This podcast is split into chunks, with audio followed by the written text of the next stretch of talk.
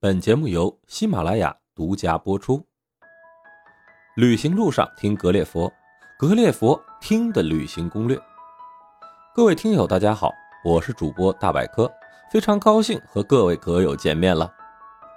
如果您想收听更多有趣有料的旅行攻略和旅行故事，请关注我们的微信号“格列佛”，或者您也可以在喜马拉雅上点击订阅按钮，我们更新的内容就会及时向您推送。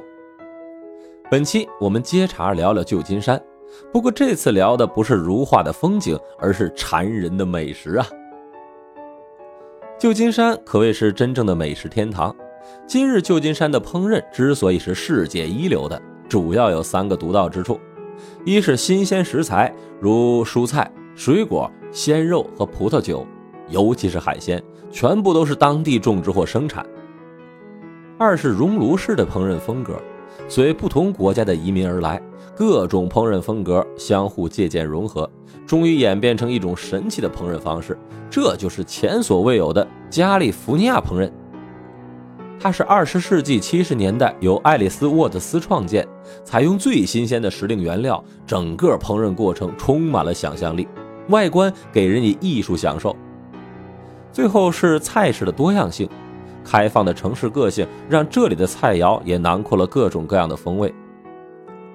在这儿，你可以吃到姜丝南瓜馄饨、凯撒沙拉拌加勒比烤鸡、烟熏鲑鱼蘸咖喱沙司等中西各类餐点。只有你想不到的，绝对没有你吃不到的。此外，这儿的酒水也颇负盛名。旧金山北部的纳帕和索诺玛山谷以产葡萄酒著名，同时还生产其他的餐桌饮品。最著名的有红葡萄酒和白葡萄酒，其他饮品呢还包括啤酒、咖啡和矿泉水，也都是无比的赞。好了，话不多说，让我们就此痛痛快快的开吃吧。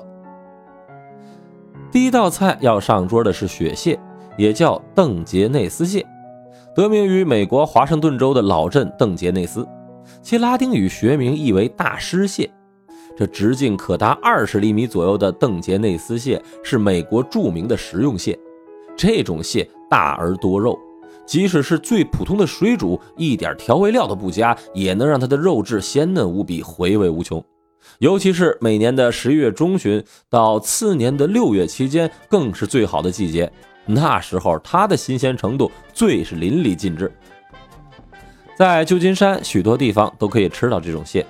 但其中最适合国人口味的，还是一家位于渔人码头附近、名叫岭南小馆的餐馆。坐公交车到 Southern Street and Kearney Street 站下车就到了。这是一家连续多年荣登米其林指南推荐的美式中餐餐厅。这个地方就连奥巴马的两位千金也曾专门来此就餐。对国人而言，在这里不用担心生吃野味的反感了。餐厅主要以海鲜和粤菜为主，其中椒盐螃蟹更是他们的招牌菜。花费呢也不贵，人均消费在十一到三十美元，约七十二到一百九十六人民币左右。他们只在上午十一点到下午九点半才对外开放，一定不要错过哦。第二道菜要奉献给大家的是一种面包。不过呢，它可不是普通的面包，而是一种外硬里软的、带有点点酸味的法国面包。面包中间甚至还可以掏空后添入蒸海鲜、蔬菜杂烩呢。它就是波丁酸面包。波丁酸面包是由一种特殊的酵母发酵十二个小时而成的，所以酸的特别彻底。不管你能不能接受这个口味，要相信只有吃过酸面包的旧金山之旅才算不虚此行。吃波丁酸面包要去哪儿呢？所有旧金山人都知道，一定是明星面包连锁店——波丁酸面包工厂。之所以说的是明星面包店，并非是指面包店的店主是明星，而是他家的酸面包每天都是最新鲜的，堪称是面包界的明星。这家店面已经有一百六十年的历史了，他们的面包 有许多形状，如鳄鱼啊、大螃蟹啊、小兔子等等。即使只是参观一下也是蛮有趣的。要去那儿，只需搭乘地铁 Powerhead 到渔人码头下，再步行一阵就到了。他们周一至周四的九点至十七点，周五至周日的十点半至十六点都对外开放。他们的面包呢，一个大约在五美金，也就相当于我们三十三元人民币左右，也不算贵。不过虽然每天都很新鲜，不过还是赶早去买更好一点。一点酸面包一定吃不饱，而且还这么开胃，一定会让你更加的饥肠辘辘了吧？没关系，下一餐我们去吃美利坚美食的精华——披萨。美国到处都有卖披萨，为什么旧金山的披萨格外特别呢？那是因为旧金山有一条小意大利美食街。众所周知嘛，披萨正是意大利独创和骄傲，所以呢，旧金山的披萨那可真是千姿百态、各式各样，绝对会让你挑花了眼，无从选择。这里的披萨无论从视觉、味觉还是性价比上来说，都是绝对不亚于意大利本地的餐馆水平。薄饼披萨、脆皮披萨、厚芝士披萨等等，那都是点击率超高的美食。小意大利街上这么多披萨店，哪一家最好呢？其实也没有最好，只有更好。但是有一家格外的特别，那就是名叫 ZA 披萨的意式料理店。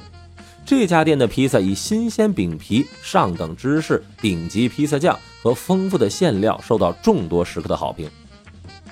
去那儿呢，只要乘坐公交二四八十八路。至 Beach Street and Taylor Street 站下车，再步行几分钟就能到了。他们每天十二点至二十二点间都对外开放，价格也是相当的合理，人均消费一般不超过十美元，也就是六十五块人民币左右，而且还可以网上或者是电话订餐。你还在等什么呢？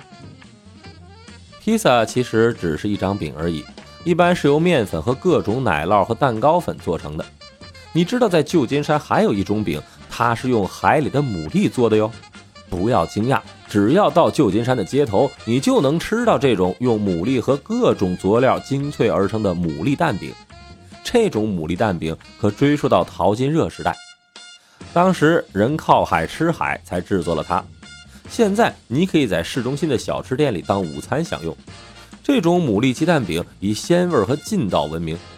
尤其难得的是，因为没有掺杂高脂肪的食材，它对健康还十分的有益啊！因为它也是当年侦探小说家达希尔·哈默特最喜欢吃的一种饼。您要想在旧金山吃最好的牡蛎蛋饼，那一定非老城区许雷姆苏丹附近的七山餐厅不可。只要搭乘 Golden Gate Transit 巴士线路到金门大桥附近，再步行一阵就到了。这是一家地中海风味餐厅，餐厅分两层，上面一层是露天的，下面一层是室内的。他们的牡蛎蛋饼是选择百分百的有机作物，经过多重加工后精制而成，所以别具风味。餐厅的开放时间呢，在每天下午到午夜，人均消费在一百美元，折合六百多块人民币左右，确实味道独特，值得一试了。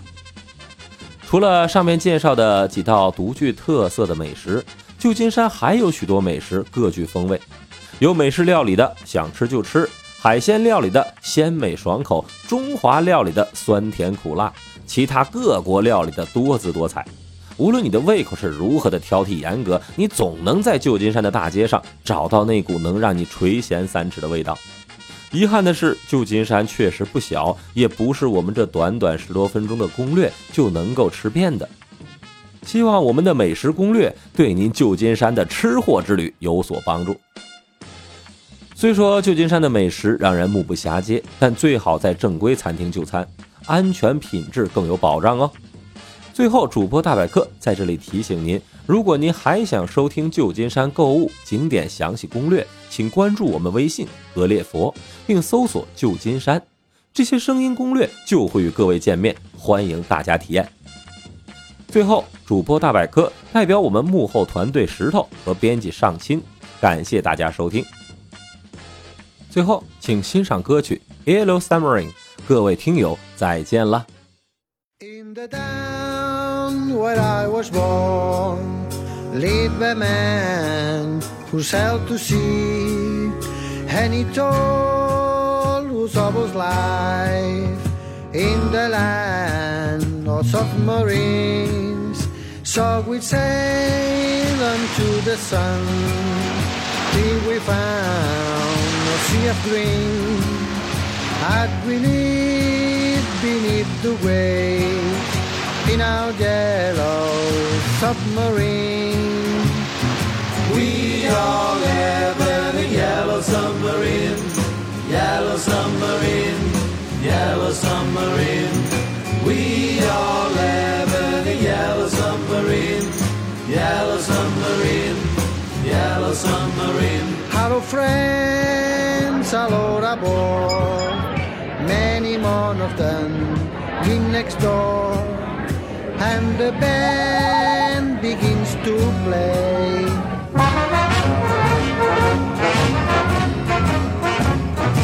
We all live in a yellow submarine, yellow submarine, yellow submarine.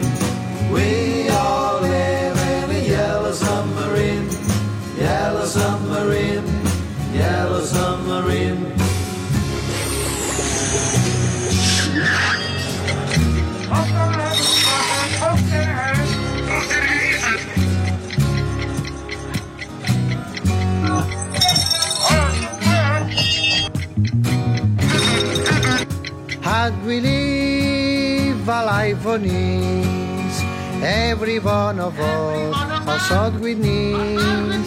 Sky of blue on sea of green, in our yellow submarine. We all live in a yellow submarine, yellow submarine, yellow submarine. We all live in a yellow submarine, yellow submarine, yellow submarine.